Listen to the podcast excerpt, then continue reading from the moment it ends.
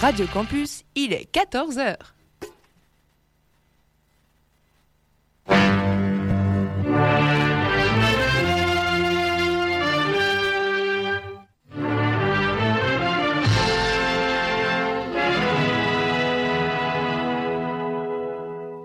Cinéma m'était compté, une première. Action. Alors c'est fou quand même ce qu'un mec peut changer, ouais. Non, non, je suis le pompiste de la station-service. À partir de dorénavant, voilà exactement ce qui va se passer. Je crains déjà d'être important, je ne voudrais pas être indélicat. Au nom de la loi, je vous arrête. Comment m'avez-vous trouvé? C'est mon métier. J'aime cet endroit. Nous sommes là en pleine brousse. Je m'appelle monsieur le directeur. Les acteurs sont incroyables. On peut pas dire que t'es tout à fait tort. Ce que je vous dois aujourd'hui, c'est la vérité. Bon, là une excuse. Bah vous pouvez poser vos valises, on va pas vous les piquer. C'est curieux chez les marins ce besoin de faire des phrases. Je pense que quand on mettra les cons sur orbite, t'as pas fini de tourner. Chaque samedi, les plus grands acteurs sont dans Cinéma Mété Comté.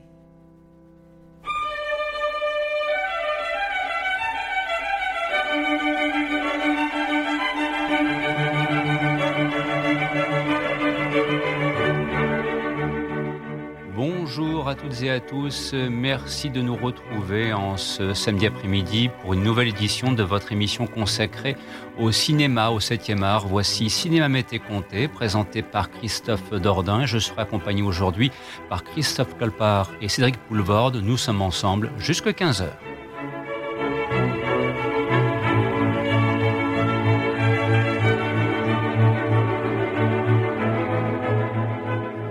Cette semaine, nous avons décidé de nous intéresser à la carrière d'un comédien réalisateur, en l'occurrence Mel Gibson, une personnalité parfois controversée du fait de ses prises de position personnelles, il est vrai, mais il n'en demeure pas moins un immense comédien depuis maintenant une quarantaine d'années et aussi un réalisateur de renom. C'est ce que nous tâcherons de vous démontrer en cours d'émission.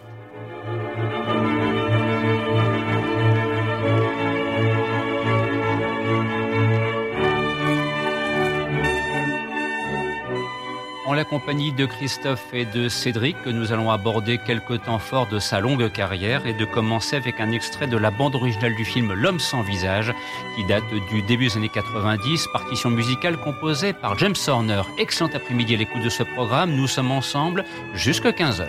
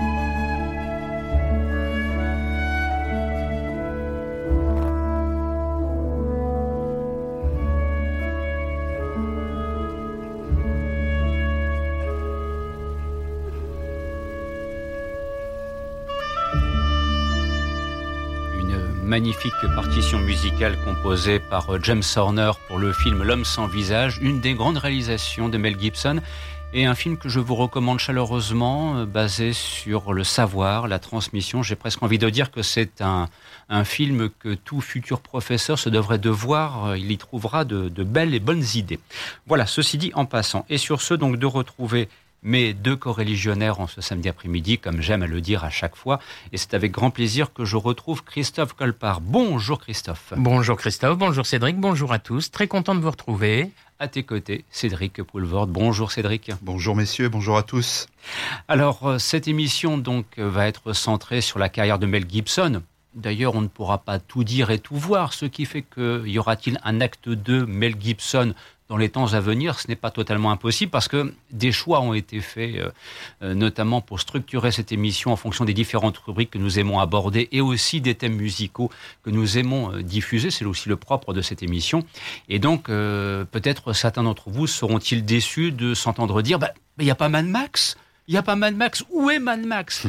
Bon, vous en conviendrez évoquer Mad Max méritera le moment venu, dans le cadre d'un prochain programme, je dirais la vingtaine de minutes nécessaires, parce qu'il faut quand même aborder une trilogie. Donc euh, voilà, c'est pour vous dire qu'on y pense, mais euh, quand même, c'est vrai, euh, Cédric, que Mad Max aura été pour Mel Gibson, et on peut en dire un rapide mot, je dirais, enfin, c'est le, le point de départ de sa brillante carrière. Je veux dire, il y a, on l'avait déjà entreaperçu du côté de Gallipoli, par exemple, mais c'est vrai que la, la, figure emblématique de Mad Max, lorsqu'elle débarque sur les écrans des années 80, notamment en France, ça a été un choc extraordinaire. J'ai même conservé la fiche du premier. Ouais, t'as bien fait. Et c'est, il explose littéralement l'écran de toute façon, que ce soit dans la, dans cette trilogie qui a fait un gros carton, euh, comme tu l'as précisé, en France, pas aux États-Unis. Mhm. Et c'est pour ça que le, second a été nommé Road Warrior. Euh, et qu'au tout début, on, on, cite tout de même, il y a quelques images du premier Mad Max, mhm. mais comme tu l'as précisé, oui, c'est une trilogie importante. Et George Miller. Mhm. Et c'est vrai que cette trilogie donc méritera euh, dans les jours prochains euh, qu'on vienne à s'y intéresser, n'ayez aucun doute à ce sujet. Alors, euh, donc, en guise d'ouverture, euh, vous avez entendu la partition musicale composée par James Horner, qui s'avère être un compositeur qui a souvent collaboré avec Mel Gibson, voilà, à plusieurs reprises. On ne manquera pas de le, de le rappeler en cours de programme. Et puis, il y a tout de suite, je dirais, un, un premier thème qui se, qui se dégage. Bon, c'est le fait que Mel Gibson, encore aujourd'hui, peut-être un petit peu moins maintenant pour la jeune génération, mais pour nous, il demeure une star à Hollywood. Et les deux films que l'on va évoquer ici, dans des registres radicalement différents. Euh, d'un côté, la comédie romantique matinée de fantastique, ce sera le Forever Young, où il avait pour partenaire la délicieuse Jamie Lee Curtis. Et puis ensuite, on glissera vers une adaptation westernienne d'une série télévisée qui s'appelait Maverick, qu'on ne connaît pas du tout en France sauf parce qu'elle n'a jamais été diffusée. D'accord, bah justement, c'est la question que je voulais te poser. Euh, c'est totalement invisible. Ah oui, totalement. La, série n'a jamais été diffusée en France, quand bien même il y a James Garner, voire même Roger Moore euh, au hasard d'épisodes dans les, dans les dernières saisons.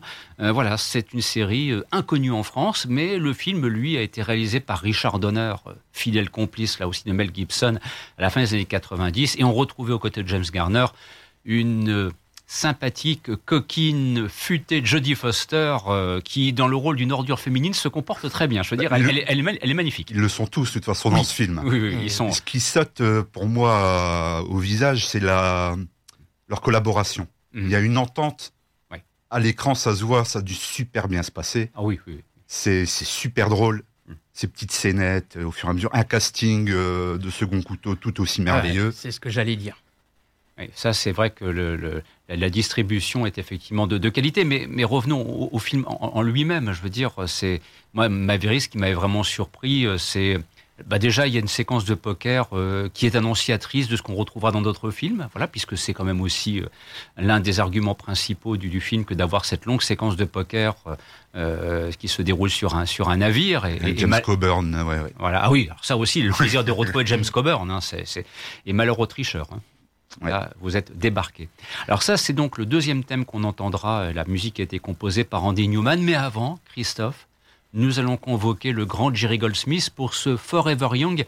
Et, alors, et après, je vais te laisser euh, dire un petit peu ce que, ce que le film te suggère ou ce qu'il en reste au fil du temps. Moi, je me souviens d'une interview de Jamie Lee Curtis qui avait bien compris et qui acceptait bien volonté l'idée que bon, le film était bâti autour de la figure de Mel Gibson. Je la revois encore se baladant avec une affiche en disant, vous savez, au fond, les gens, c'est pas pour moi qu'ils vont venir, c'est pour lui. Voilà.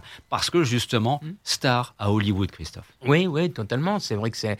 C'est un des premiers films qui a fait son ascension hollywoodienne. Mm. Euh, après, oui, c'est comme tu l'as dit, c'est une véritable comédie romantique. Euh, moi, j'appelle ça même limite film de la Saint-Valentin. Mm un peu de fantastique avec une très belle euh, BO de Jerry Goldsmith. Tu as le tout jeune Elijah Wood. Mhm, tu as aussi Barbara Hershey. Mhm.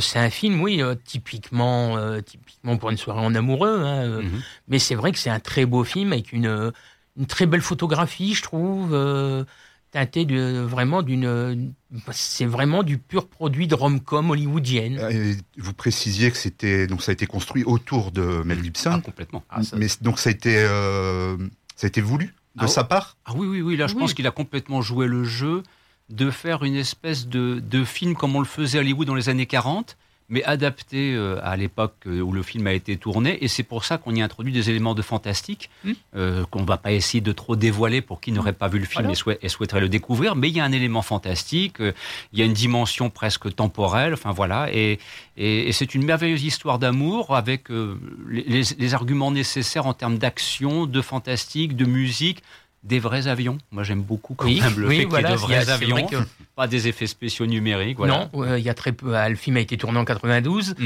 euh, juste après, bah, je pense, le deuxième euh, Arme fatale. Oui. Donc, euh, il y a encore, euh, bah, c'est encore des, c'est encore des effets spéciaux de plateau, du maquillage. Euh, hmm. Il n'y a pas, il y a pas, il y a pas 15 tonnes de CGI. Hmm. Et c'est vrai que le personnage qu'incarne Mel Gibson dans ce film, c'est un héros à l'ancienne entre guillemets. Et c'est ce qui fait que ce film a cette chaleur humaine qui se dégage et dont on peut profiter. Oui, Christophe. Je voulais revenir sur euh, Maverick. Oui, bien sûr. Avec une toute petite anecdote. Dis-moi. Il y a une scène qui a été coupée mhm. où il devait avoir deux camelots qui devait être joué par Alice Cooper. Et euh, Mel Gibson devait retrouver Linda Hunt après euh, l'année de tous les dangers, hmm. où elle jouait le rôle d'une magicienne apparemment, et la scène a été coupée. C'est tout de même le petit caméo de Danny Glover, quoi. Oui, oui, oui. oui. Ah, oui. Ah, ça, c'est obligé. Ça, c'est, ça fait très drôle. Oui, c'est très drôle. Ça fait partie aussi du plaisir que l'on a en revoyant Maverick. Eh bien, allons-y, chers amis. Glissons donc dans l'aventure, la comédie romantique, matinée de fantastique avec Forever Young, et puis après un peu de western, et vous allez voir la, partition musicale composée par Andy Newman et de haute tenue. Excellent après-midi, l'écoute de cinéma Mété Comté.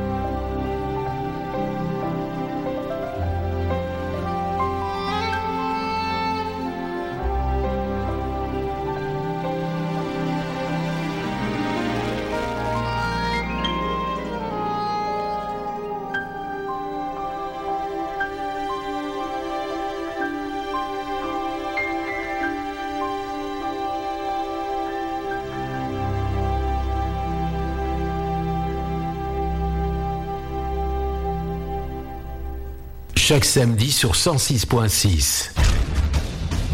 La musique fait son cinéma.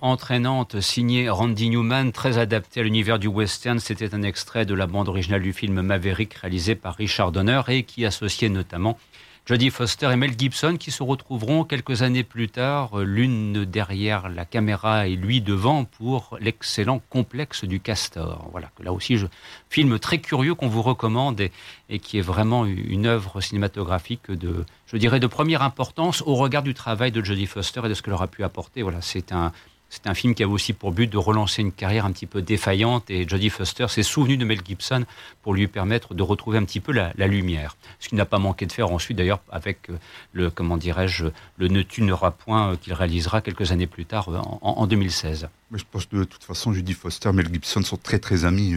oui.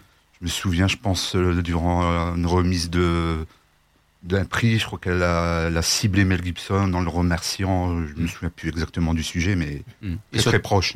Et, et, surtout, qu'au moment où elle l'a fait, euh, le Mel Gibson, pour des raisons qui lui sont propres et qu'il se doit d'assumer, euh, au hasard de quelques déclarations parfois polémiques, euh, était la cible d'Hollywood. Voilà, donc c'était un petit peu le paria et, et Jodie Foster, avec la classe et l'élégance qu'on lui connaît, a rumé un petit peu l'église au centre du village. Et j'avoue que voilà, c'est pour ça que c'est quelqu'un, Jodie Foster, pour qui j'ai le, le plus profond respect, la plus grande des admirations.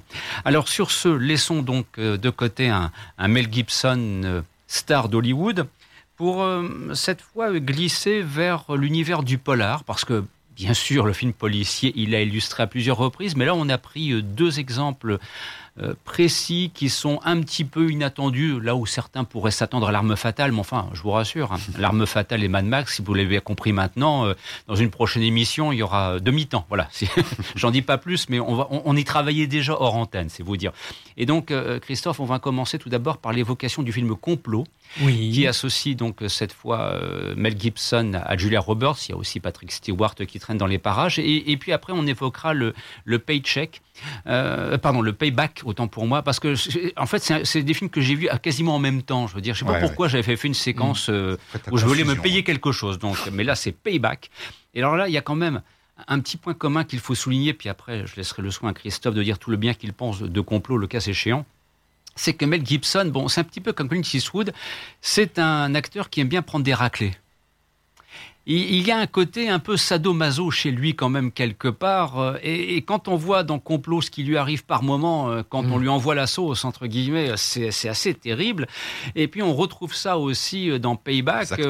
Voilà, où on, quand même on se rend compte qu'il est face à une dominatrice asiatique dont il finit par se dire qu'il y trouve un certain plaisir, sans parler du fait après d'une séquence d'interrogatoire qui le rend marteau, si je veux faire un, très vilain jeu de mots. Alors Christophe, Complot tout d'abord. Bah oui, Complot c'est réalisé par Richard Donner. Il y a déjà Brian, Brian Engelland euh, au scénario, puisque ça sera le réalisateur de Payback. Mm. Euh, comme tu le dis, oui, euh, dans ce film-là, il y a une scène avec Patrick Stewart qui fait clairement référence à Orange Mécanique de Stanley Kubrick. Hein. Mm. T'as beaucoup de petites choses comme ça. D'ailleurs, Richard, dans, à un moment, Mel Gibson va dans un cinéma et Richard Donner a mis un de ses propres films, c'est Lady Hawk. D'accord avec, euh, avec Rutger Hauer, Matthew Broderick, Michel Pfeiffer, qui est, qui est diffusé. Euh, c'est un film, moi j'aime beaucoup la musique de Carter Burwell, je, je trouve que c'est un film euh, puissant, puis en même temps... C'est le sujet surtout, moi, qui m'a ah qui. Oui, c'est un sujet très étonnant. Puis le personnage de Mel Gibson en lui-même est très étonnant, parce que c'est à la fois un chauffeur de taxi assez fort, mais en même temps avec une avec, une, avec un problème euh, psychologique, psychologique assez important. Et, ça, et, ça, et le film met bien, euh, met bien ce problème-là en, en lumière. Bah, en fait, on, devine euh, qu'il a connu une espèce de passé trouble, voilà ce qu'on découvre au fur et à mesure du film. Il vit dans un univers qui est dominé par une paranoïa insensée, je veux dire, euh, la construction même de son appartement et la capacité à le faire disparaître en est quasiment l'illustration. Et puis, euh, c'est vrai que c'est la rencontre Julia Roberts, Mel Gibson, mmh. rencontre au sommet de deux grandes stars de l'époque mais je n'ai pas le souvenir que d'ailleurs que le film ait fait des flammes au box-office pour autant, si je puis me permettre là aussi un, vilain jeu de mots quand on voit l'incendie qui se produit dans, Complot. Voilà, comme si peut-être certains spectateurs avaient été un peu déroutés par un, Mel Gibson. Enfin, je sais pas ce que tu bah, en penses. Mais c'est ça, son personnage. C'est le personnage et c'est encore une fois, c'est surtout le sujet. Mhm. Pour l'époque, je vais dire quelque chose de bateau, mais à l'heure actuelle, c'est même plus la peine d'espérer de voir un film de ce genre euh, sur nos écrans de, de cinéma. Après, est-ce que Mel Gibson n'est pas une création de Patrick Stewart? N'a-t-il pas été, euh, je dirais, sous les ordres, entre guillemets, de Patrick Stewart?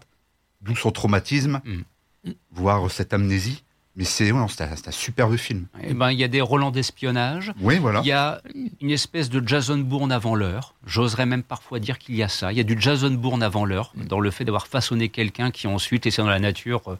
Euh, voilà, il y, a quelque chose comme ça. C'est en fait pour moi c'est un film annonciateur de ce qu'on a vu débarquer une dizaine d'années plus tard, grosso modo. Hein, mm. À, je ne vais pas dire une décennie véritable, mais quelques années plus tard, on a vu apparaître Jason Bourne et forcément il y a un pont qui s'établit entre complot et euh, ce que l'on développe comme propos dans la, dans la franchise Jason Bourne. Christophe? Avec aussi une forte influence pour moi de Marathon Man. Oui. Voilà, c'est Voilà, quand je vois euh, Patrick Stewart en complot, je vois euh, Laurence Olivier dans Marathon Man. Moi, Mm. je trouve qu'il y a des, il y a des similitudes. Ouais, Bah, d'où cette touche espionnage. euh, ouais, Et une calvitie aussi, d'ailleurs, euh, à souligner Ouais. dans, dans les deux cas.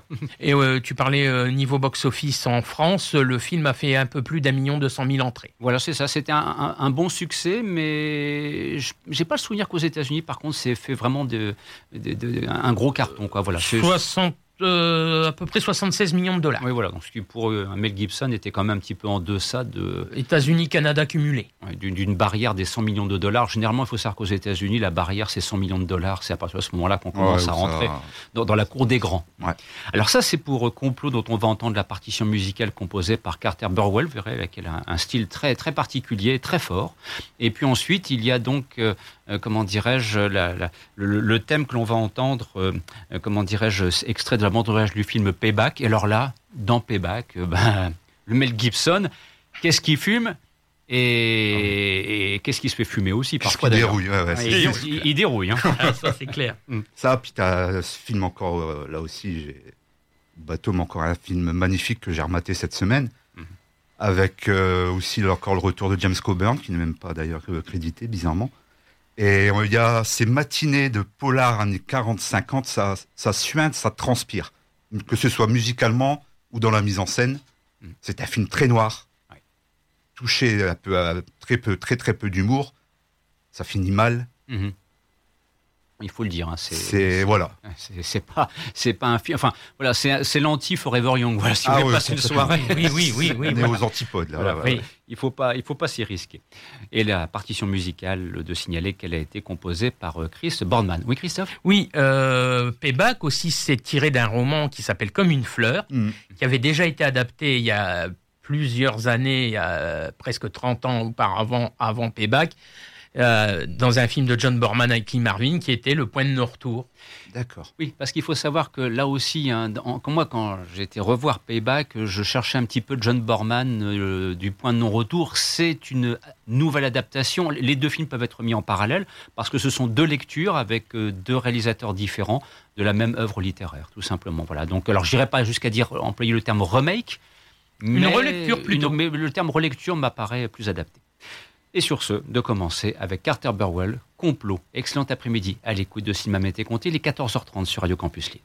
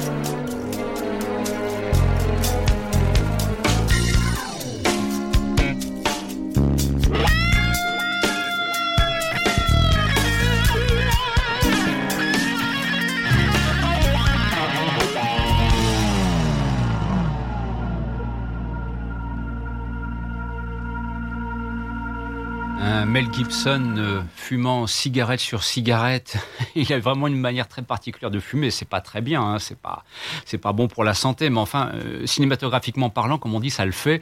Surtout lorsque trois secondes après, il sort un flingue et alors là, c'est parti. Le titre Payback euh, veut bien dire ce qu'il veut dire. Voilà, c'est un Très bon polar qu'on vous recommande euh, là aussi à découvrir si vous ne le connaissez pas et ça vous montrera un autre visage de Mel Gibson, un visage un petit peu plus inattendu par rapport aux héros auxquels il nous avait habitués. C'est pour ça qu'on a voulu associer euh, euh, Payback à Complot, ça nous semblait cohérent dans la structure de l'émission d'aujourd'hui. Alors poursuivons maintenant, alors là avec le Mel Gibson réalisateur, et Dieu sait que ça a fait couler des, des kilomètres de papier ou de, ou de textes numériques, parce que déjà Internet existait à l'époque. Je me souviens de débats enflammés ici autour de la table à l'époque où j'animais les Antilles Salles Obscures, quand est sorti le film La Passion du Christ. À titre personnel, c'est un film que je n'ai pas envie de voir, peut-être tout simplement parce que c'est l'histoire en elle-même euh, qui ne m'intéresse pas. Voilà, je, le dis en toute franchise, c'est un film, il y a comme ça parfois des films où vous, rentrez vous restez à l'entrée de la, de, la salle, vous n'avez pas envie d'ouvrir la porte, peut-être parce que vous savez ce que vous allez voir derrière, et il y a, c'est vrai, pour moi, une espèce de complaisance que j'ai du mal à accepter, mais que peut-être d'autres, effectivement, euh, autour de la table célébreront. En tout cas, il y a un choix qui a été fait par Mel Gibson et qui est le point commun avec Apocalypto Christophe, c'est le fait d'avoir tourné dans la langue d'origine. Ça, il faut le reconnaître, il y a une audace artistique euh, qu'il faut saluer. Oui, tout à fait. Euh, euh, c'est vrai que la Passion du Christ comme Apocalypto s'est tournée dans des langues euh, natives euh, quasiment mortes. Hein. Ah pour Apocalypto, c'est du maya euh, yucatec, et puis pour pour la Passion du Christ, c'est de l'araméen. donc voilà. c'est pour moi, c'est ce que j'aime dans l'idée, c'est que Mel Gibson, grand acteur hollywoodien qu'il est, fasse un petit peu un cinéma immersif. Mhm. Euh, de proposer une expérience cinématographique en elle-même. Parce que c'est euh, voilà, c'est tout repose par euh, par l'image, par le son, par le. Je, l'accepte sur Apocalypto, mais moi aussi j'ai un problème comme Christophe avec la Passion du Christ. C'est la gratuité. Ah, c'est violence. Ah oui, oui, oui, oui, mais c'est c'est effrayant. Ah oui, c'est très, c'est vrai que très cru, très cru. C'est oui. Et, ça, et ça fait écho à une certaine forme de violence qu'on avait vu dans les précédents films de Mel Gibson, où euh, il y a un côté, euh, voilà, on, s'attarde sur des scènes extrêmement difficiles. On, en a dans Payback, on en a mhm. dans Complot, mais là on les retrouve pour une durée de deux heures et quelques sur grand écran. Et, et alors bon, le, film a connu un succès extraordinaire parce qu'il y a aussi un arrière-plan politique et religieux qui a il faut le dire, donner au film une visibilité incroyable. Bon, ça pose aussi la question euh, de ce qu'en pensait la papauté. Bon, il y a plutôt eu une espèce de forme de bénédiction, si j'ose dire, autre chose. Et c'est vrai que mhm. ici en France, pour des raisons qu'on peut aussi comprendre dans notre histoire, ça a heurté, même si le film a été vu. Ça a heurté. Bien sûr, bien sûr. Après que ça plaise ou que ça plaise pas, ça, c'est ça, c'est selon les goûts de chacun. Mm. Moi, ce que j'aime dans l'idée de Mel Gibson, c'est le parti pris de faire de proposer vraiment une expérience cinématographique un petit peu unique. Oui, tu as l'esthétique, ça c'est indéniable. Mais, pour moi, c'est le début de la fin avec La Passion du Christ pour Mel Gibson. Mais même quand il fait quelque chose de plus hollywoodien, comme Tu ne tueras point avec Andrew Garfield, euh, c'est euh, tu as des scènes d'une extrême dureté, d'une extrême violence. Hmm. Ah bah, et c'est là, là, où je me suis réconcilié avec lui. Oui. Curieusement. Oui, oui, oui. Curieusement. Mais même si c'est un film de guerre, tu, ne tueras point. Pour moi, c'est un film clairement antimilitariste. C'est un film. le sujet. Hein, voilà, c'est. Euh, oui, parce que c'est un film de guerre, soit, mais c'est des films arrangés peut-être avec, euh, pour moi, Mémoire de nos pères ou, ou Lettre d'Iojima de, de, le diptyque de Clint Eastwood. C'est des films entièrement euh, contre la bêtise, contre la bêtise de la guerre. Alors, on revient donc à la, à la Passion du Christ et derrière il y a Apocalypto alors là aussi, c'est un film qui est très dur. Oui. Euh, avec des séquences qui sont parfois à la limite du soutenable. Euh, Mel Gibson est capable de le faire. C'est un des rares metteurs en scène qui soit capable de le faire, mais là, en l'espèce, je n'ai pas ressenti la complaisance qui m'avait heurté quand j'avais vu La Passion du Christ. J'y ai plutôt vu tout simplement la description d'un mode de vie, d'un univers, euh, de ces peuplades à l'époque des Aztèques. Voilà. C'est Et le terme apocalypto, euh, le, titre en lui-même euh, dit tout de ce qu'on va voir. on est, d'accord, apocalypto, c'est après la Passion du Christ. Oui, c'est deux ans après. C'est 2006. Voilà. après, je 2004 sais pour pas euh, La Passion du Christ et euh, 2006 pour Apocalypse. Mel Gibson qui a décidé euh, ça euh, en termes de contre-pied par rapport à. Moi, à j'aurais plutôt, dit- moi, plutôt dit continuité. Continuité. Oui, Mais la complaisance, elle est moins choquante euh, qu'il peut avoir dans les séquences les plus dures. Elle est moins choquante dans Apocalypto que dans la Passion du Christ. Peut-être parce que dans la Passion du Christ, il y a la dimension religieuse qui nous touche certainement. Plus. Dans Apocalypto, c'est plus la découverte d'une civilisation qui avait ses codes, ses façons de fonctionner. Enfin voilà, c'est c'est comme si un jour on voudrait faire euh, un film sur les tribus Apaches, on découvrirait que c'est pas toujours triste. hein. Enfin voilà, bon, Aldrich l'a fait avec euh, Ouais. en son temps. Mais Apocalypto est une mise en scène. euh, Ah, euh, incroyable. Et puis une, euh, ah, puis une photo, une photo à tomber. hein. Alors musicalement, Christophe, on va tout d'abord entendre une partition musicale composée par John Demney pour la Passion, Pour la du, Passion Christ. du Christ. Et ensuite, James Horner pour euh, Apocalypto, Voilà. puisque James Horner et Mel Gibson, comme tu l'as, comme on l'a précisé, sont très liés. hein. Mhm. Ils ont fait beaucoup de BO ensemble. Il y a eu là aussi, il y a eu la rançon, il y a eu plein de. Il y a, c'est vrai que James Horner et Mel Gibson, ça, ils ont souvent été de pair, hein, euh, très un- régulièrement. ce sont, euh, comment dirais-je, c'est un couple réalisateur-compositeur euh, qui fonctionne bien qui s'associe bien. Et de Exactement. commencer tout d'abord avec du John Demney, voici la Passion du Christ.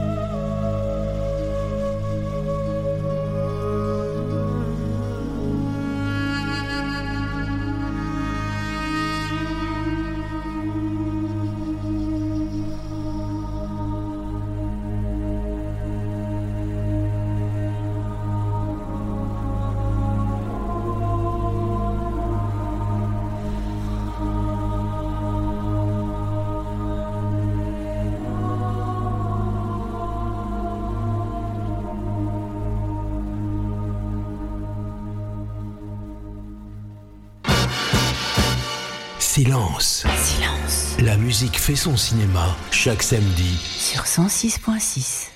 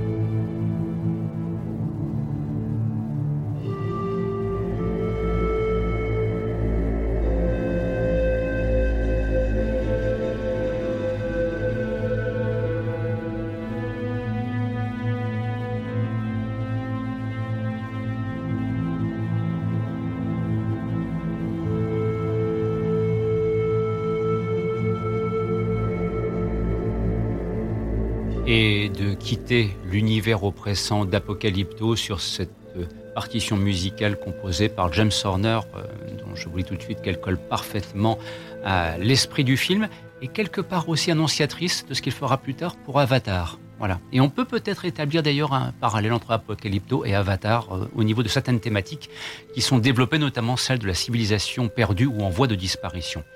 Alors sur ce, nous arrivons dans la dernière ligne droite de cette émission. Et euh, tout de suite, euh, Christophe, tu as souhaité rappeler, il y, a, comme ça un film à redécouvrir, un film à remettre en lumière.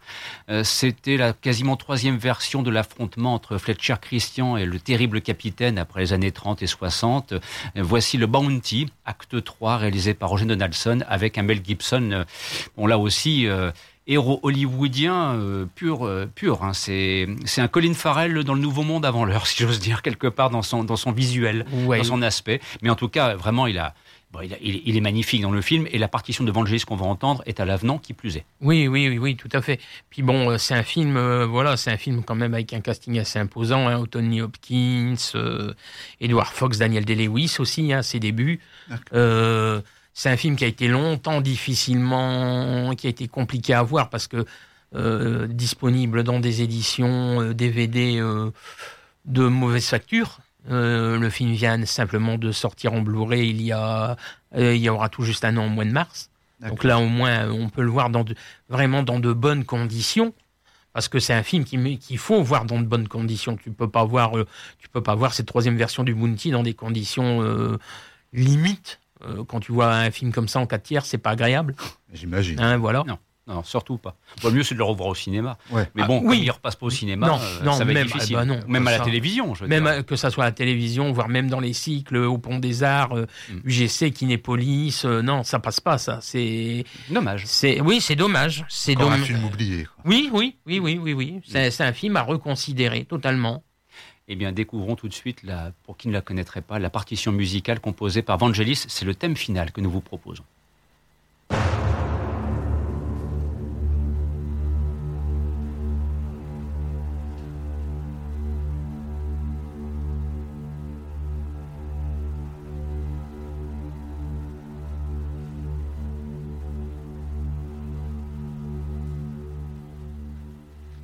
Vous l'aurez peut-être entendu, une petite erreur, c'est glissé, ça arrive parfois. Ce sont les joies du direct et cette fois de retrouver le bounty au bon port.